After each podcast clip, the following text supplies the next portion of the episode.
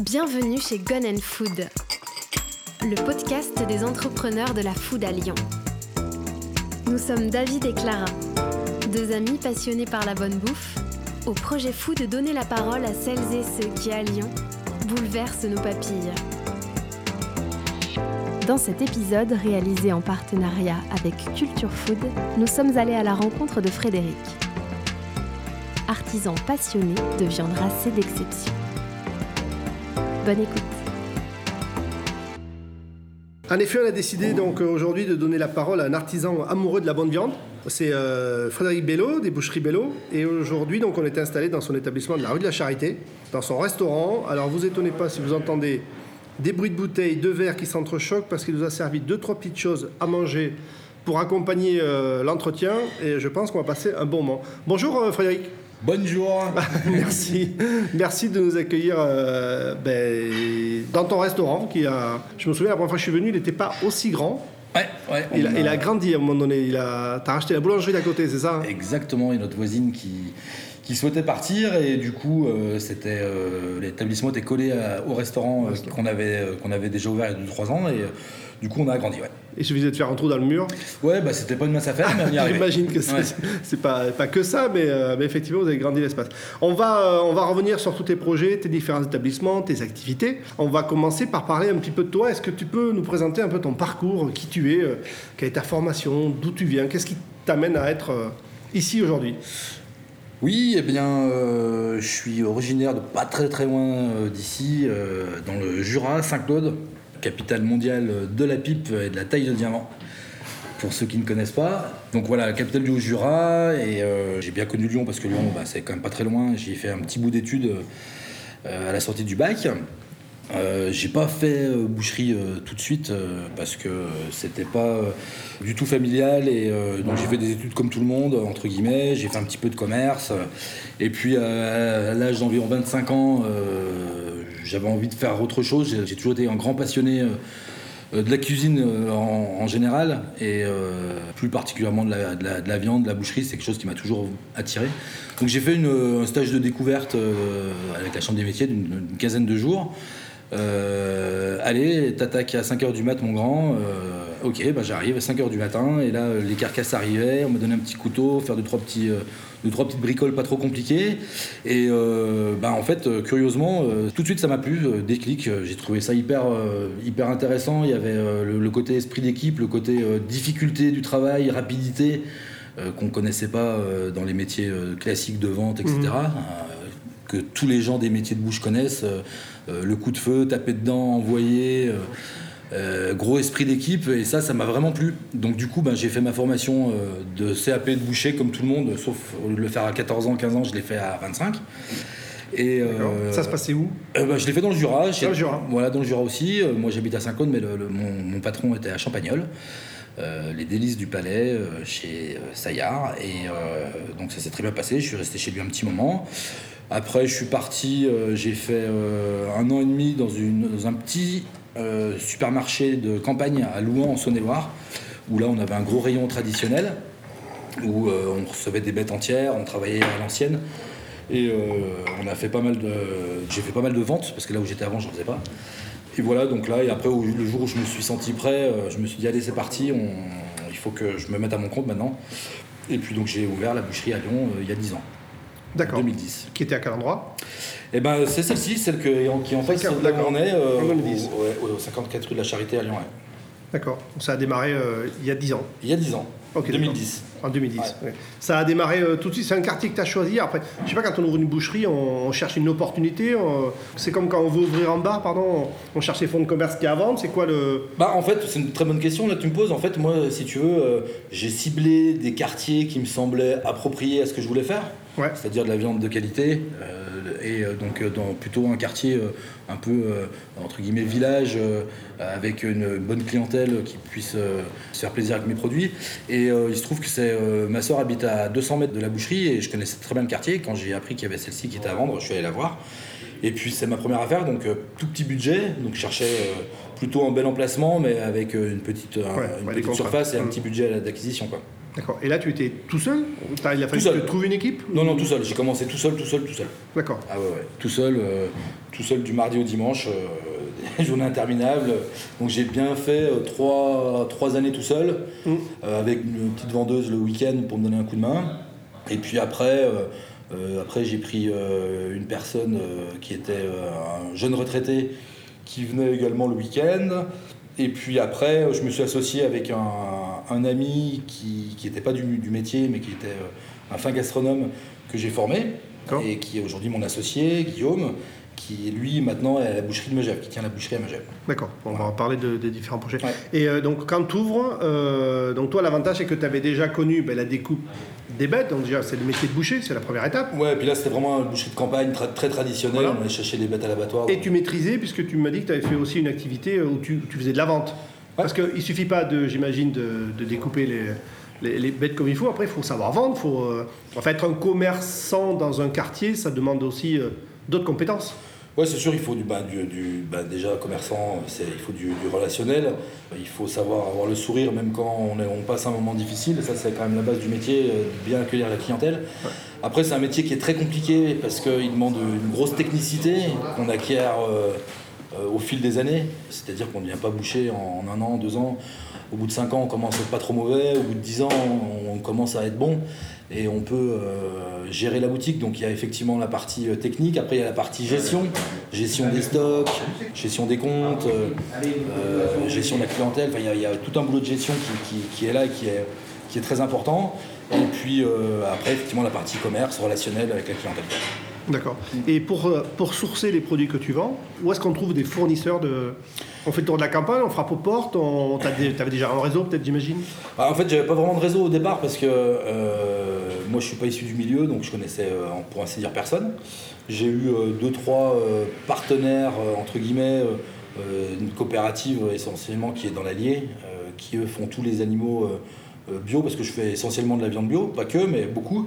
D'accord. Euh, donc j'ai beaucoup travaillé avec eux au départ et en fait moi ma grosse passion aussi c'est le côté euh, concret et euh, j'ai passé quasiment tous mes lundis euh, euh, pendant des années des années à aller euh, voir euh, les éleveurs, euh, à aller dans des foires, à rencontrer des gens et là je me suis fait euh, euh, petit à petit euh, ben, tout un réseau euh, de mecs qui travaillent bien euh, dans le côté amont de la boucherie qui est l'élevage, l'agriculture déjà par plaisir personnel pour savoir comment sont élevées les bêtes, pouvoir après les choisir, après avoir faire des vrais partenariats. Aujourd'hui, je travaille avec 7-8 éleveurs différents, en Aubrac, en Salaire, en, en Bazadaise, un petit peu en Limousine.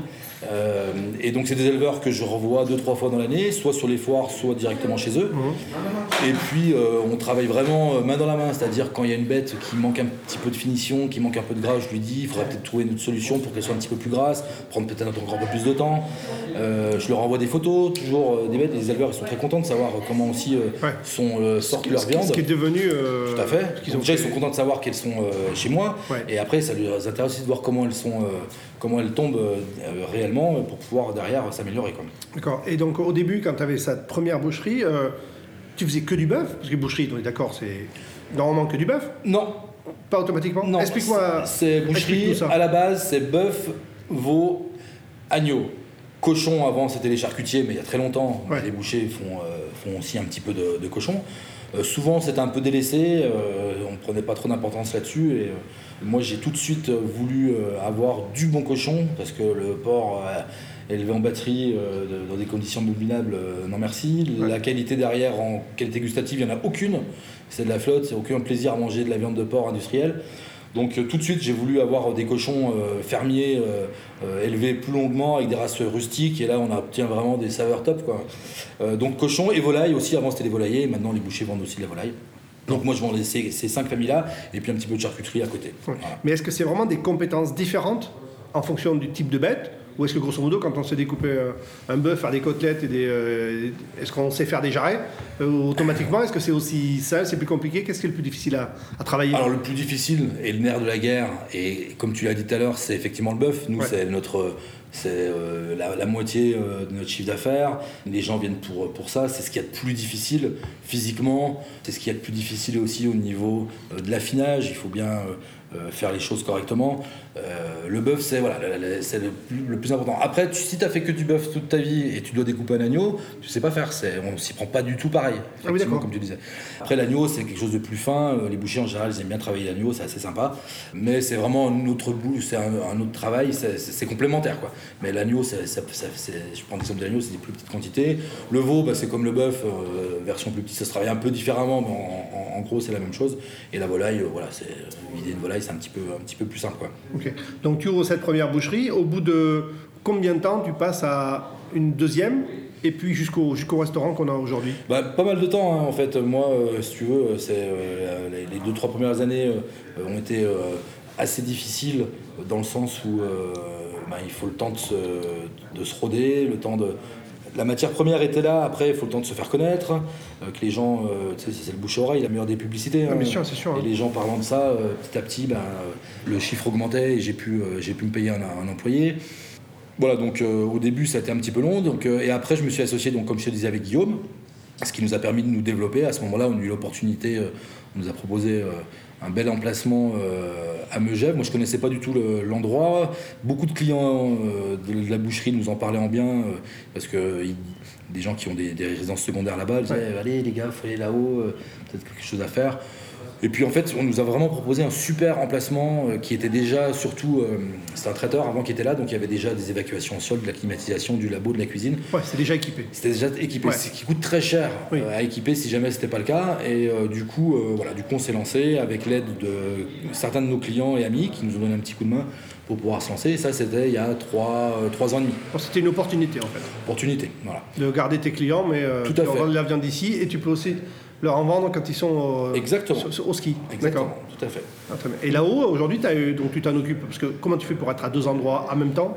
Bah, en Comment tu euh, organises tes journées? bah, En fait, si tu veux, moi, moi c'est moi qui fais les achats de toute façon, euh, aussi bien dans les fermes que dans les concours. Euh, j'achète beaucoup de bêtes primées, aussi bien chez nos éleveurs partenaires qu'au téléphone pour les, les, pièces plus petites.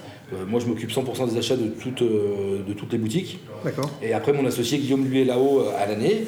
Et après, on a, euh, on a deux salariés euh, également à l'année. Sinon, après, on a des saisonniers qui reviennent chaque année, euh, qui travaillent chez nous l'hiver. Un petit peu l'été, parce qu'on travaille bien aussi, il y a beaucoup de monde à Megève l'été, c'est très sympa. Ouais, c'est la question que j'allais te poser, est-ce que c'est vraiment saisonnier Ou est-ce qu'il y a des creux, il y a des périodes où il y a vraiment y a personne? Oui, il y a des petits creux, mais ils sont pas si longs que ça. Il y a, si tu veux, le creux, c'est à la sortie de l'hiver, donc fin avril, mai, juin. Juillet, ça commence à revenir. Août, c'est très fort. Il y a beaucoup de monde à la montagne maintenant. Les gens, il fait frais. Il y a plein d'activités. Megève, c'est très sympa l'été. Il y a vraiment beaucoup de monde. Mhm. Euh, puis c'est aussi une ville qui est orientée vraiment fortement sur la gastronomie. Il y a pas mal d'étoilés. Euh, il doit y en avoir 4 ou 5. Il y, a, il y, a, de quoi faire avec des jolies boutiques de métiers de bouche aussi. Voilà, et donc septembre, ça commence à redescendre un petit peu. Euh, on bosse un petit peu à Toussaint, et après, sinon, c'est Noël, c'est reparti. Donc en gros, il y a, a 4-5 mois très forts, 2-3 mois moyen et 2-3 mois par contre c'est très calme là on ferme. Quoi. Donc activité boucherie là aussi. Euh, à quel moment tu achètes le restaurant qui, était, qui, était, qui est ici du coup? Bah, euh, Ça s'est fait euh, un an après Megève en fait. En fait, c'est, tout est allé très très vite, j'ai l'impression. Bah ouais. À partir du moment où ça s'est accéléré, c'est allé très très vite. Ouais, ouais. Après, on nous a proposé pas mal de choses, mais bon, je suis, suis quelqu'un d'entreprenant, mais j'ai, je suis aussi né sous signe balance, donc je, je prends pas les décisions à la va-vite et je pèse le pour et le contre. J'ai pas envie d'aller plus vite que la musique non plus. Euh, le restaurant, c'était une vraie opportunité parce que j'ai appris qu'il était à la vente et mhm. il est pile poil en face de la boucherie, comme tu peux le voir. Et euh, clairement, même si je suis pas issu euh, de la restauration, mais je la côtoie beaucoup avec pas mal de clients, d'amis chefs, etc.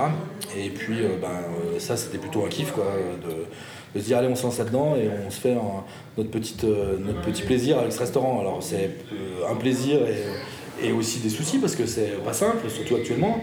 Mais euh, en tout cas, on l'a fait, ça se passe plutôt très bien et, euh, voilà. D'accord. Et récemment, j'ai cru voir une autre euh, enseigne Bélo, oui, pas très loin d'ici. En fait, toi, tu, dis que tu tu es du signe de la balance, tu réfléchis un peu, mais ça va vite quand même. Bah oui, pour, là- pour une balance, ça va très très vite quand même. Oui, mais après, quand ça pense d'un côté fortement. Oui, voilà, euh, là- faudrait équilibrer de l'autre. Euh, ouais, il faut y aller. Non, non, bah là, en fait, si tu veux, c'est no- notre charcutier, du, charcutier traiteur du quartier, Qui rue Franklin monsieur, voilà, monsieur Montalan, qui est rue Franklin, qui est venu me voir me disant qu'il allait euh, remettre euh, son affaire euh, prochainement parce qu'il arrive à l'âge de la retraite. D'accord. Donc au départ, je lui ai dit euh, merci, mais non, parce que c'est un métier à part entière que je connais bien, mais euh, qui n'est pas le mien quand même. Et et surtout, c'est que j'avais déjà pas mal de choses à faire. Ouais. Et en même temps, en fait, j'ai un ami qui est, lui, pour le coup, boucher de métier, mais qui est charcutier traiteur depuis pas mal de temps, qui était pétri de talent et qui voulait, qui était dans le nord de la France et qui voulait venir éventuellement sur Lyon pour bosser plutôt en tant que chef chez un, un charcutier, quelque chose comme ça. Donc, euh, je lui ai parlé de ça, comme quoi il y avait une maison familiale euh, de qualité euh, à reprendre. Et donc, du coup, il est venu, il l'a visité, ça lui a plu. Et du coup, on a racheté ensemble. On a racheté ensemble Donc là-bas, tu, es- établissement. tu es associé. Là-bas, je suis associé, c'est lui qui est aux manettes. On a gardé toute l'équipe qu'il y avait avant, chef de cuisine, les vendeurs, les charcutiers, etc. Et c'est lui maintenant le chef, euh, le chef exécutif là-bas. ouais. Mais tout avec, avec ton nom sur l'enseigne pour euh, voilà, faire un effet de, de Ouais, marque, on va bah, dire. Si, si tu veux, on est, on est connu maintenant sur Lyon euh, pour faire quand même des produits de qualité. Et, euh, ça aurait Ouais. été dommage de ne pas s'en de pas s'en appuyer. La boutique s'appelle Creuser et Bello, donc c'est quand même son nom de famille qui est en premier. c'est- important parce que c'est quand même lui qui est au boulot concrètement. Nous, euh, on fournit une partie de la marchandise sur euh, tout ce qui est euh, viande. Et après, c'est lui qui fait le travail. quoi. C'est qui travaille. Mm. D'accord. Maintenant qu'on a fait le tour de toutes tes activités, on va parler euh, nombreuses. On va parler de, plus particulièrement du, du restaurant. Tu nous disais tout à l'heure que tu travaillais essentiellement avec de- des viandes bio. Oui. Ça veut dire quoi Un bœuf qui serait bio? C'est par rapport à quoi qu'on détermine qu'il est bio? Il y a un cahier des charges, mais il y a quoi dedans? Excuse-moi, j'avale le, le petit morceau de poulet que, je viens, morceau de poulet. que je viens de me mettre dans le gosier. Alors, euh, un bœuf bio, pour parler du, euh, du cas précis dont tu parles, euh, il y a effectivement un cahier des charges. Et en gros, il y a trois grands critères. Le premier, c'est le bien-être animal. Donc, les bêtes doivent avoir une superficie par bête bien distincte, qui est un petit peu supérieure des bœufs conventionnels. Mais bon, en France, c'est pas comme aux États-Unis euh, ou d'autres pays où les bêtes sont euh, un peu entassées et, euh, et nourries euh, avec des farines ou je ne sais quoi. Là, euh, en France, euh, même sur les bêtes traditionnelles, elles ont quand même de l'espace. Moi, je vois, je connais pas mal d'éleveurs qui sont pas en bio, qui travaillent très bien. Donc là, sur le bio, voilà, il y, a- un minimum de- de- d'espace qui, est, obligatoire, mais là-dessus, c'est pas le plus important. Après, il y a la partie alimentation, donc là, qui est pour le coup importante. Donc les bœufs mangent de l'herbe en bio. C'est des prés qui ne sont pas, euh, qui ne subissent pas de- d'insecticides, de, pesticides, euh, d'engrais chimiques. Donc euh, déjà les pâturages sont clean et après l'éleveur produit lui-même en majorité si possible ses propres céréales qui sont eux-mêmes euh, euh, sans, euh, sans ben, bien sûr OGM et surtout pas de pesticides, pas d'insecticides, pas d'engrais chimiques que des engrais naturels. Les éleveurs euh, font eux-mêmes leurs céréales. Pourquoi aussi? Parce que s'ils les achètent en bio, ça coûte une fortune. Donc euh, ils ont tout intérêt à le faire eux-mêmes. Ils Ouais. maîtrisent du coup euh, leur travail d'une manière assez globale. Donc ça, c'est la deuxième partie, c'est la partie alimentation et tout ce qui est chimique, tout ce qu'on n'aime pas trop. ouais. La troisième partie, c'est la partie médicamenteuse. Les bêtes n'ont pas le droit de recevoir d'antibiotiques, sauf exception. En fait, on doit privilégier les, les médecines euh, douces, qui marchent très bien pour les, des bêtes d'une tonne, on ne pourrait pas croire, mais l'homé- l'homéopathie, euh, euh, la, médecine par les plantes, l'ostéopathie, il y a des ostéopathies pour, pour les animaux, plein de choses comme ça qui marchent super bien. Et du coup, si vraiment la bête n'arrive pas à être soignée, malgré tout ça, on a le droit de leur mettre une dose d'antibiotiques. Je crois que c'est deux injections par an ou une par an maximum. Donc ça dit rien. Sinon, la bête, elle sort du champ d'application, elle ne pourra pas être classée. Elle pourra pas être classée elle en bio. Elle pourra pas être classée en bio, même si elle a été élevée en bio toute sa vie. D'accord. Voilà. Ça- alors c'est pareil pour tous. Pour le cochon, c'est d'autant plus important, là, pour le coup, parce qu'on parlait tout à l'heure des porcs qui sont élevés en batterie. Là, en bio, euh, attention, il y a beaucoup plus euh, de différence, mais même énormément de différence entre un cochon de batterie et un cochon qui est en bio, où là, il a le droit euh, de voir la lumière du jour de temps en temps, il a le droit d'avoir beaucoup d'espace, Ouais. il est nourri avec que des bonnes choses. Euh, c'est pour ça, d'ailleurs, là où il y a la plus grosse différence de prix entre le, le- le tr- le traditionnel, on va dire, et, Et le bio, bio, mm. c'est plus sur le cochon et la volaille. Où il y a des différences de prix énormes. Oui, la volaille, c'est sûr que la volaille, euh, une volaille bio, là, automatiquement, je sais pas combien de mètres carrés euh, Ah oui. de surface, il faut qu'elle court, il faut qu'elle fasse euh, ses muscles. Et elle n'est pas gavée d'antibio dans sa, dans sa mangeoire, elle voit. non, et c'est pour ça qu'il y a aussi sur la, la volaille plus de pertes en bio, beaucoup plus de temps pour grandir. On les sont pas poussés avec je ne sais quoi. C'est tout fait naturellement. Donc une volaille que vous engraissez pendant euh, 40 jours pour les trucs de batterie ou 150 jours sur un bio, vous vous rendez compte la différence de prix du poulet. Ouais, c'est sûr. C'est énorme. Donc ça veut dire que, sur la viande en tout cas, bio, ça veut dire bon, ça veut dire que ce sera meilleur en goût. Pas forcément. Pas forcément. Non, pas forcément, parce que euh, il faut que l'éleveur ait ce côté, euh, on va dire, écologique, bien-être animal en lui. Donc, il- en général, les éleveurs aiment leurs animaux. Attention, déjà, Mm. premièrement, euh, moi, quand j'achète des bêtes qui doivent partir à l'abattoir, les, les- mes, éleveurs, ils sont contents d'avoir pu vendre bien le, le fruit de leur travail. Par contre, c'est des animaux qui ont une aide sur leur exploitation. C'est euh, pas anodin. Ils les amènent eux-mêmes à l'abattoir, ils veulent pas que ce soit ramassé, etc. C'est voilà.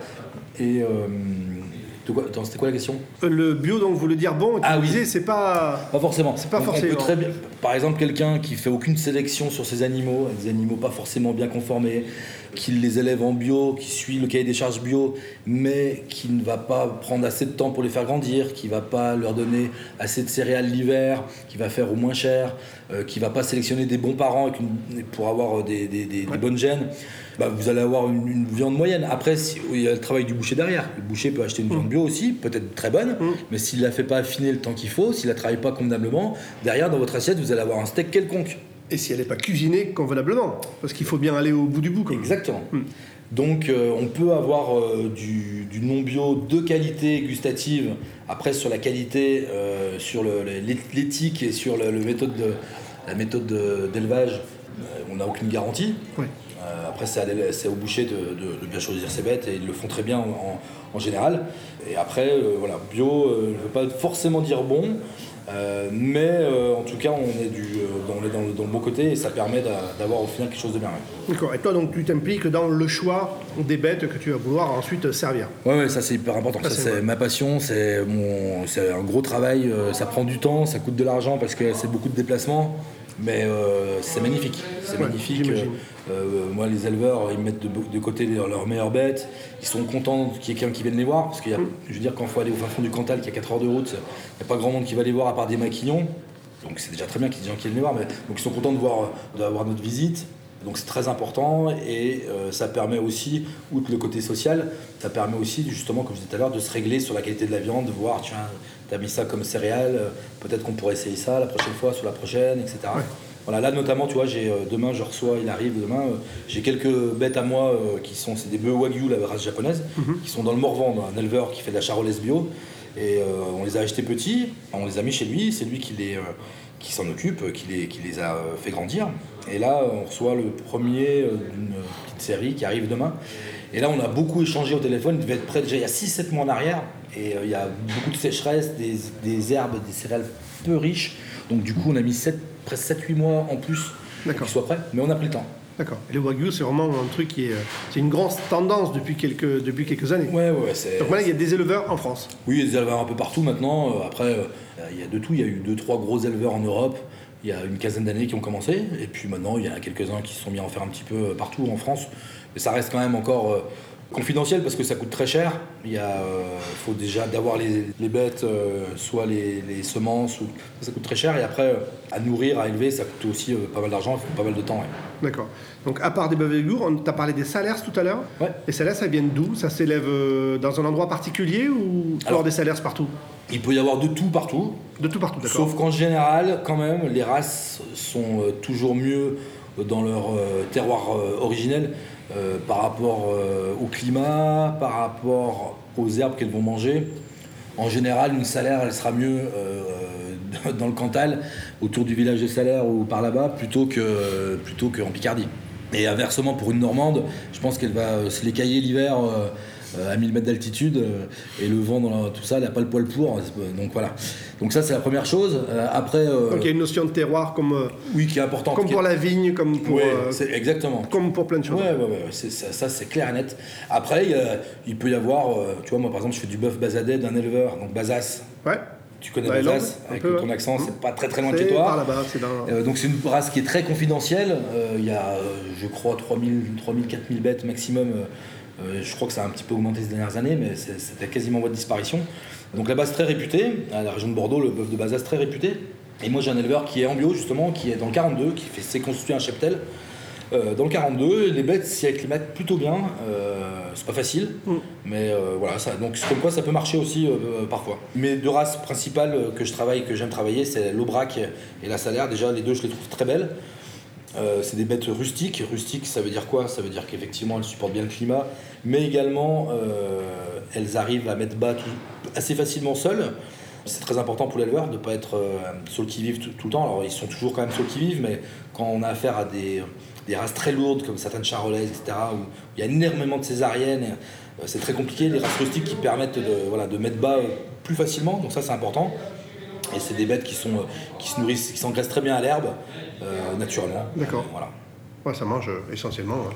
Bah, par contre, c'est des races qui sont un peu plus longues à venir, c'est-à-dire Ouais. qu'une salaire de 3 ans, euh, euh, ça m'intéresse pas du tout. Il faut au moins pour moi qu'elles aient 5 ans, voire 8 ans. Hmm. Là, j'en ai acheté deux à un concours, elles avaient 6 et 10 ans. Euh, Et celle de 10 ans, elle sera magnifique, elle sera pas dure du tout, c'est pas, tu me crois, elle sera magnifique, elle sera beaucoup plus goûteuse avec un joli gras. C'est très très loin à venir. C'est pour ça que ça coûte aussi un petit peu plus cher. Tu viens de dire, tu les as achetés à un concours. Oui. Donc il y a des concours de, de vaches. Oui, a. Racon- Raconte-nous ça. ça m'intéresse. Bah écoute, tu vois Miss France? Ouais Bon, c'est pas pareil. On est d'accord. C'est pas pareil, mais euh, c'est un, c'est des concours en fait. Bon, déjà c'est, très très sympa parce que moi j'y retrouve euh, toute la chaîne. euh, je, je retrouve certains grossistes, je retrouve euh, mes éleveurs, d'autres éleveurs que je connais pas, je retrouve le, le, le gars qui conduit le camion. Enfin, et c'est très très très très rural. Mm. Mais euh, moi je suis né un peu là-dedans, alors pas dans, pas dans le milieu des bêtes, mais euh, bon, je, suis, je suis issu de la, la campagne et ça me fait vraiment plaisir de, de me retrouver là. Et après il y a différents types de concours, il y a des plus ou moins grands importants. On connaît le salon de l'agriculture ou certains gros concours bovins comme euh, euh, un marché de Saint-Christophe-en-Brionnais, etc. Moi j'ai plutôt des concours un peu plus petits, euh, plutôt côté Auvergne, euh, c'est là où, les, où je retrouve les races que je préfère, où sont mes éleveurs. Et après c'est des enchères. D'accord. Donc soit des enchères main levée, soit des enchères avec un petit bouton. Et il y a un commissaire priseur, les enchères montent. Et tu essayes d'avoir la bête que tu as envie.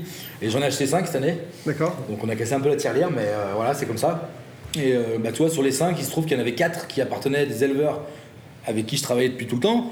Et que bah, je suis tombé sur leur bête. Donc on ne savait pas, on le sait pas forcément avant. Là, Ouais. on ne savait pas. Et euh, voilà, donc là j'ai acheté deux salaires, deux aubracs et une aubrac croisée piémontaise. D'accord. C'est une race italienne, et c'est une éleveuse qui a fait un essai avec un taureau piémontais, pour ce que ça donne.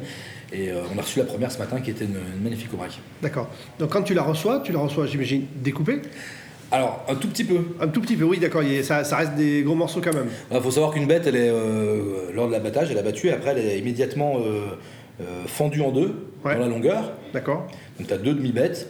Et moi, je, je les fais rentrer, je fais rentrer en gros chaque semaine une demi.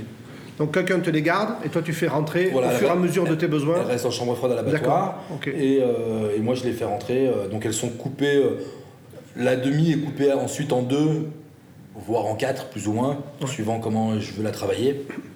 Et après, elles sont livrées. Donc, le, le- le porteur de, de viande met un petit morceau de 100 kg sur son dos et il la pose délicatement à la boucherie. Et toi, j'imagine que ton rôle, du coup, ça va être de travailler l'ensemble des morceaux qui te sont livrés. Pas de 100%. perte. 100%. 100%. Nous, Que ce soit au restaurant, à la boucherie, Voilà. tu peux tout utiliser. Donc nous, l'avantage, c'est que, si tu veux, le- la, la difficulté euh, chez nous en France, c'est de vendre les parties moins nobles, donc la partie avant de la bête, toute l'année. En France, on mange des pots au feu, mais on les mange pas trop au mois de juillet. Euh, Oui. Les bourguignons, c'est pareil. Donc, quid, qu'est-ce qu'on fait de tout cet avant de bœuf? Euh, C'est compliqué. Donc, en général, avant nous, euh, bah, je prenais des bêtes euh, l'hiver et euh, le reste de l'année, euh, l'été, je prenais plutôt des arrières, là où il y a les morceaux nobles, les côtes euh, et euh, les pièces à bif, à brochettes, etc. Et là maintenant, euh, avec le restaurant, on peut passer les morceaux un peu moins nobles, même hors saison. On peut faire des petites boulettes, on peut faire des préparations, des petits plats. Du coup, maintenant, j'achète que des bêtes entières. À côté, je fais du rachat de côtes de bœuf, des choses comme ça, des déhanchés. Mais sur nos, mes bêtes françaises, qu'on travaille dans nos boucheries, on prend que des, que des demi-bêtes, que des bêtes entières. C'est ça aussi l'avantage d'avoir à la fois de la vente directe avec des boucheries, à la fois en restaurant. Tu peux plus facilement travailler l'ensemble de, l'ensemble de la bête. Exactement, Ouais. exactement. Et c'est vrai que si on prend que l'arrière, après l'avant, il repart dans un autre, dans un autre circuit qu'on connaît pas, et c'est pas valorisé. L'éleveur, pour lui, c'est pas valorisé non plus. Donc là, on arrive à, à bien valoriser nous en artisanat à la boucherie, derrière à- en resto, et le- le- l'éleveur touche euh, un prix euh, fort convenable de, en tout cas, Ouais. j'espère, de, de sa viande. D'accord. Et est-ce qu'il y a des morceaux que tu fais maturer toi-même? Oui. Euh, alors déjà, euh, avant la maturation, il y a, euh, on appelait ça faire rassir la viande. On a tous, entendu parler de ça. Mm. Le boucher, avant, ça se faisait, ça se fait toujours, peut-être moins maintenant, je ne sais pas. Mais en tout cas, moi, ma bête, elle reste déjà 15 jours à l'abattoir entière, en demi. Je fais venir l'avant au bout de 15 jours. Donc l'avant, c'est des morceaux qui ne nécessitent pas de maturation, un affinage spécialement long. D'accord. Après, la cuisse, elle, en général, entre 3 semaines et un mois. Et après, le faux filet également. Et après, la- le train de côte de bœuf, je leur laisse 15 jours de plus. En général, euh, 45 jours, c'est pas mal. D'accord. Ça, c'est mes bêtes entières, elles passent comme ça, tu vois. Entre 15 jours et un mois et demi.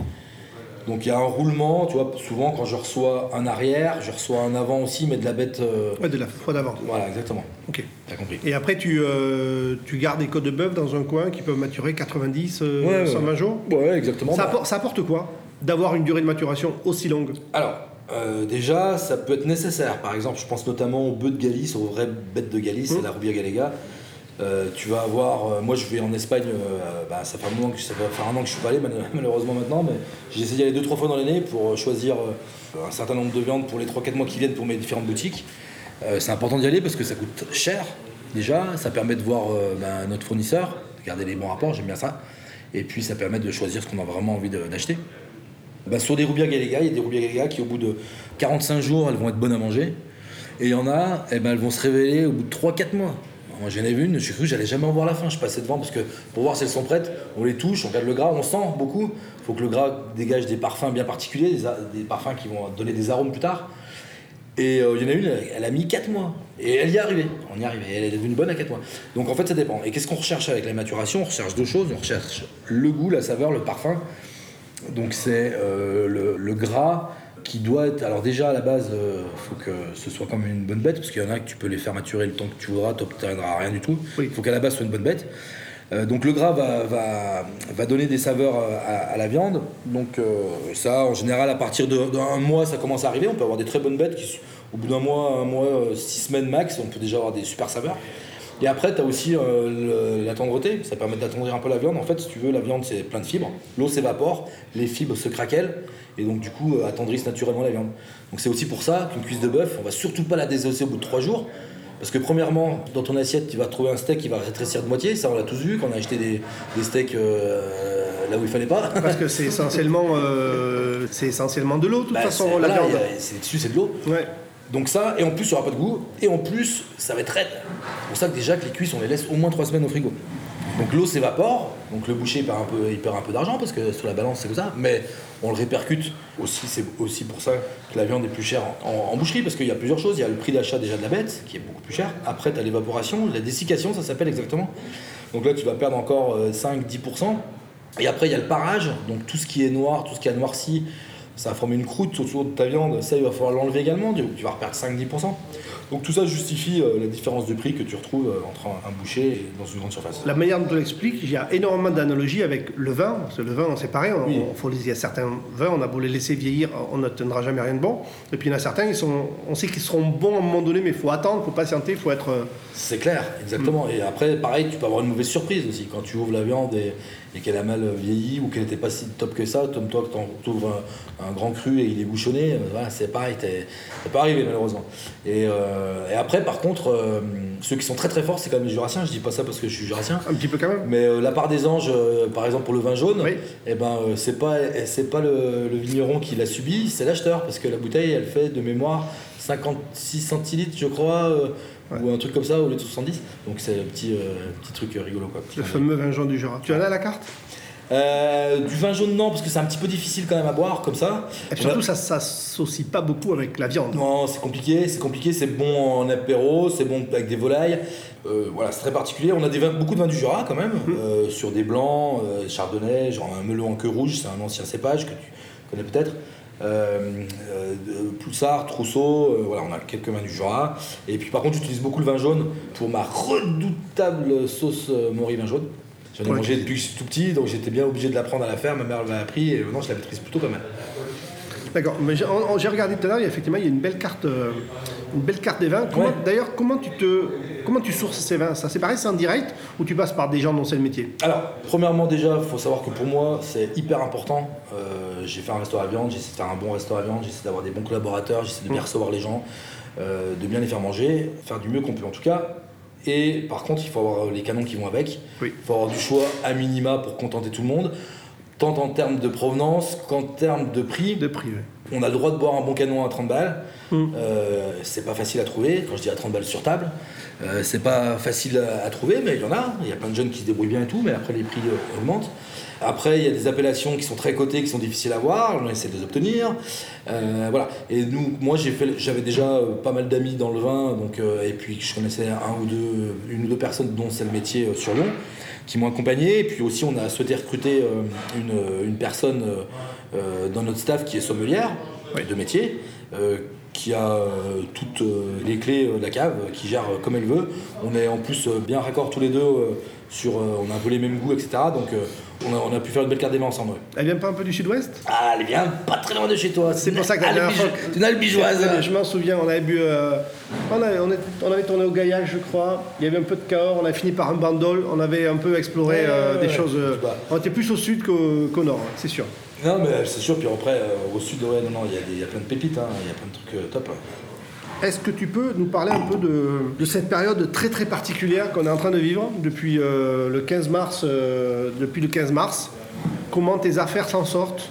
Comment ça se passe? Est-ce que du coup il y a beaucoup de clients dans les boucheries donc du coup effectivement plus personne dans les restaurants fermé? Comment toi tu t'en sors? Comment euh, tu, gardes ton équipe Bah écoute, euh, écoute euh, premier confinement, deuxième confinement totalement différent. Le premier, euh, on a bossé très très fort dans les boucheries, on s'est fait vraiment déborder. On a été méga, félicitations à eux parce que ça a été phy- physiquement éprouvant parce que ça a été long. Et bah déjà premièrement notre devoir, métier de bouche, tu, notre devoir de servir de la viande aux gens. Et puis c'est sûr que pour le business on a eu une belle, une belle période. Deuxième confinement pour les boucheries, rien à voir. Là, euh, c'est comme c'est, on bosse comme euh, on bosse, on bosse les autres années à la même époque, ni plus ni moins. Donc c'est déjà, euh, on est déjà des privilégiés de pouvoir par rapport à tous les camarades euh, traiteurs, euh, enfin tous les corps de métier, je crois qu'on est Ouais, à peu près touchés plus ou mmh. moins. Donc là, on est, on est, on est bien. Bah, par contre, il y a le restaurant, donc le resto, bah, c'est sûr que c'est sûr que c'est dur. Là, tu vois, on fait depuis, depuis le nouveau confinement, on fait de la, on s'est mis au, au fast-food clean.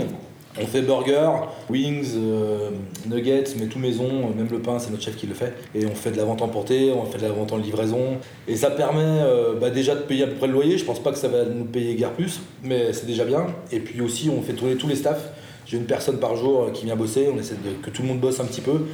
Déjà, le resto reste ouvert, ça Oui. garde un peu une âme dans le quartier, ça permet de montrer qu'on est là, on lâche pas l'affaire, on reste motivé, on garde le sourire. Les salariés euh, restent pas chez eux à, se dire ouais.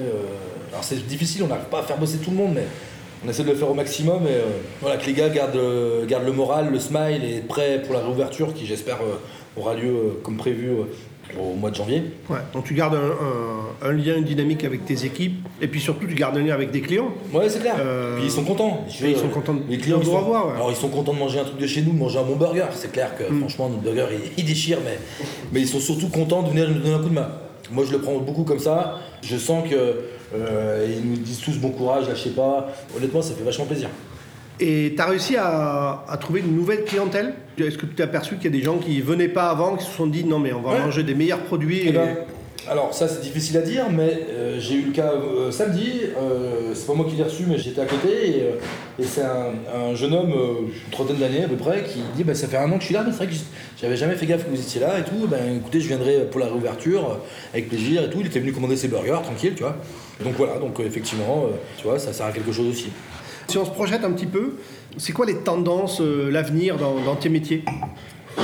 Bah, euh, je pense que le, le virage a, a déjà été amorcé il y a peut-être 2-3 ans, euh, déjà il y a quand même beaucoup de jeunes qui reprennent des... Alors attention, hein, là je parle sur Lyon, la campagne c'est beaucoup plus difficile.